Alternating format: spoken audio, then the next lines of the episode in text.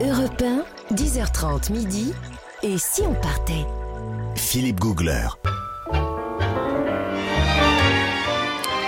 Mesdames, Messieurs, voici l'Argentine vue par Nathalie Corée. Voilà Et voilà. Voilà qui est à l'ombre Alors ah, Vous savez qu'il y a trois dieux en Argentine, on l'a déjà dit et, et rabâché depuis, euh, depuis ce matin. C'est vrai qu'il y a évidemment Carlos Gardel, le tango, Eva Perón et Maradona. Bien Alors, sûr.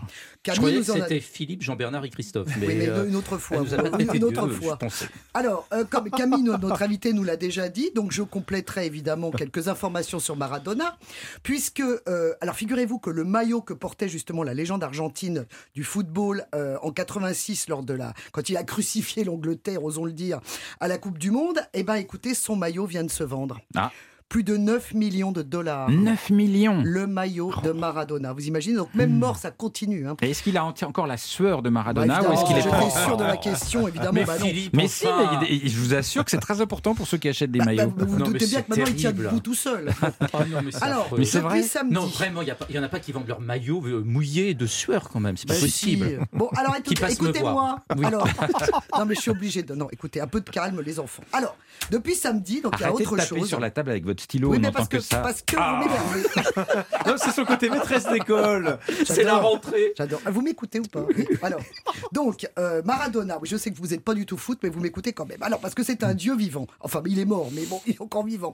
Donc, depuis samedi, il y a un cerf-volant cosmique qui enregistre des messages audio et vidéo de ses fans, qui sera envoyé par satellite dans l'espace. Ça se passe à la base aérienne de Morone, à 40 km de Buenos Aires. L'amour n'a pas de limite. C'est parce fou. qu'on lui envoie des messages de l'au-delà. Mais Voilà. pourquoi? Parce que dans l'espace, il va les Bah, recevoir. bien évidemment, l'important c'est d'y croire. Alors, il y a également un père de famille, ça c'était dans la presse, un père de famille de deux enfants qui a retardé l'accouchement de son fils pour qu'il naisse le jour anniversaire de la mort de Maradona. Ah, Alors, non, non, non, mais, mais c'est pas des blagues. Il a retardé. Non, non, mais pas. Ah non, mais c'est affreux. Et il l'a, il l'a prénommé bien évidemment Diego. Et il espère en faire un joueur de foot? Non, bah ça on sait pas. Il vient de naître. Mais en tout cas, il avait déjà deux filles de 10 ans qui s'appelaient Mara et Donna. Oh non, mais je- ça n'est pas une blague. Que c'est vrai. Quand il les appelle tous les trois, donc c'est terrible. Alors, à propos de religion, puisque c'est une religion, osons le dire, les Argentins sont très chrétiens, comme vous l'avez pu le constater certainement pour vous qui êtes allé euh, en Argentine. Euh, Les gens se signent énormément. Oui. Dans les bus, euh, dans la rue, il y a la Vierge Marie partout, dans les gares, dans les salles d'attente, etc. Et moi, j'ai une copine qui faisait de l'essence quand tout d'un coup, elle s'est fait braquer. Bon, ça, c'est pas très drôle, mais elle s'est fait braquer par un type avec un revolver qui lui a, qui, qui a pris le volant et qui l'a emmené en dehors de Buenos Aires et qui, dix fois sur le parcours, se signait avec le revolver dès qu'il passait devant une église ou devant une Vierge Marie. Donc, elle, évidemment, elle a pris son courage à deux mains. Puis, à un moment donné, elle lui a dit, mais enfin, tu es un bon croyant, euh, tu es un bon chrétien, mais pourquoi tu fais ça? C'est Bah pas oui. possible. Et ben à ces mots-là, le gars, il a pris peur. Ils étaient dans un terrain vague. Il a laissé la copine et la voiture et il est parti en courant. Oh. Non, mais c'est quand même surréaliste. Comme Ouais. quoi, on s'en sort hein, parfois.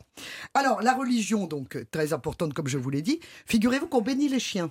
On bénit les toutous. Oui. Ah. Alors, il y a une église où euh, les toutous donc sont installés donc sur les bancs. Et puis, Mhm. À la demande des chiens. bah, bien évidemment. Ensuite, ils montent vers l'hôtel, ils se font bénir et ils reviennent à leur place. Ah, ça, c'est quand même pas banal. Et c'est encore plus vrai le 29 avril, qui est El Dia del Animal, Mhm. où là, c'est vraiment le jour où, dans la ville de Corrientes, alors là, ils viennent tous faire bénir leur animal de compagnie. C'est très important. Donc, tous, ils demandent de ne pas avoir une vie de chien. Quoi. Exactement. Ou pas que, mal. que Dieu les Cymbales, préserve. cymbales. Ça arrive un peu en retard, la cymbale. Alors, hein, vous savez que l'aumônier de Buenos Aires également, il organise des tournois de tennis. Et ben, Ouais. tous les dimanches, il bénit les raquettes avant. Ah. Oui, bah oui. Vous qui êtes un grand joueur de tennis, ça pourrait vous intéresser. Par exemple, ça c'est beaucoup plus récent. C'est vrai que quand Notre-Dame a brûlé, par exemple, moi j'ai des amis qui m'ont raconté que les Argentins venaient chez eux pour leur, euh, pour leur annoncer leurs condoléances, pour leur, Ah euh, oui leur faire part de leurs Notre condoléances. Notre-Dame à nous Notre-Dame à nous. Hein Tellement, effectivement, ils avaient été euh, horrifiés par ce qu'ils avaient vu. Donc, c'est très important. Alors, sans transition, comme on dit dans les meilleures maisons, un point bidet. Alors là, Un point bidet un bidet. Vous savez qu'en Ça France, existe ils ont encore les disparu. bidets Mais ça, Voilà. ça disparaît les Mais vous bidets. savez qu'en Argentine, il y avait une loi qui obligeait les constructions à avoir un bidet. Cette loi est caduque depuis 2018, donc c'est très récent. Et aujourd'hui, alors, ça- ça- c'est- c'est c'est toujours d'actualité parce que les gens sont évidemment très écolos puisque c'est c'est évidemment pour des raisons sanitaires et pour une pour minimiser la, la- la consommation de papier évidemment. Donc on, on utilise les bidets. Et ben moi j'ai un copain qui veut vendre sa maison et comme il n'a pas de bidet parce qu'il a fait des travaux cet imbécile, et ben il n'arrive pas à vendre sa maison.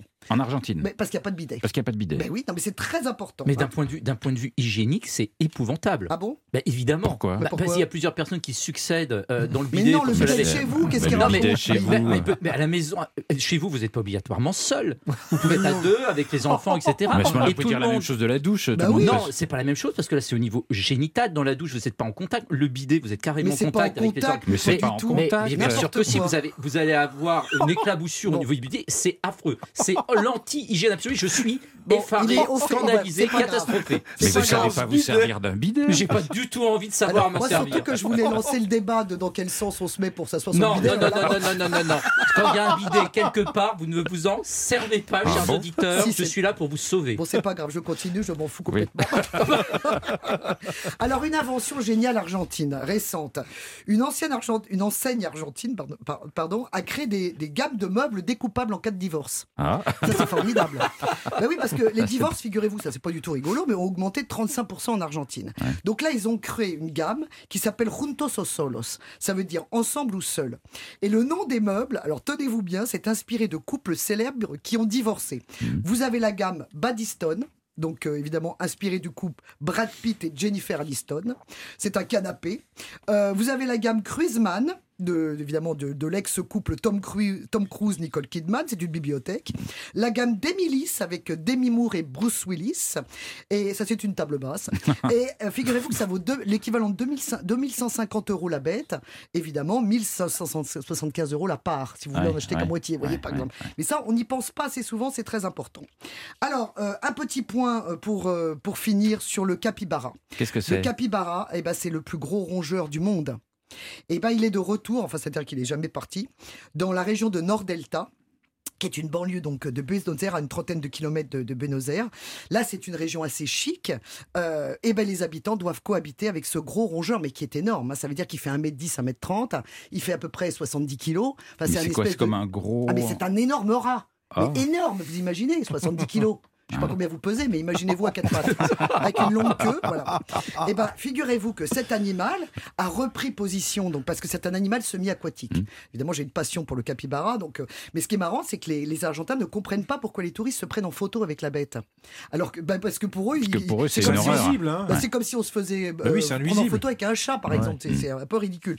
Mais c'est quand même, euh, c'est- il y en a régulièrement dans la presse, parce que là, régu- euh, régulièrement, ils, ils- par exemple, ils renversent. Là, ils ont renversé un livreur. Il s'est fait renverser par une famille de capybaras. Ah bon Résultat des courses, il est hospitalisé. Le Mais gars. ils mordent Il mord pas, il renverse. Ah.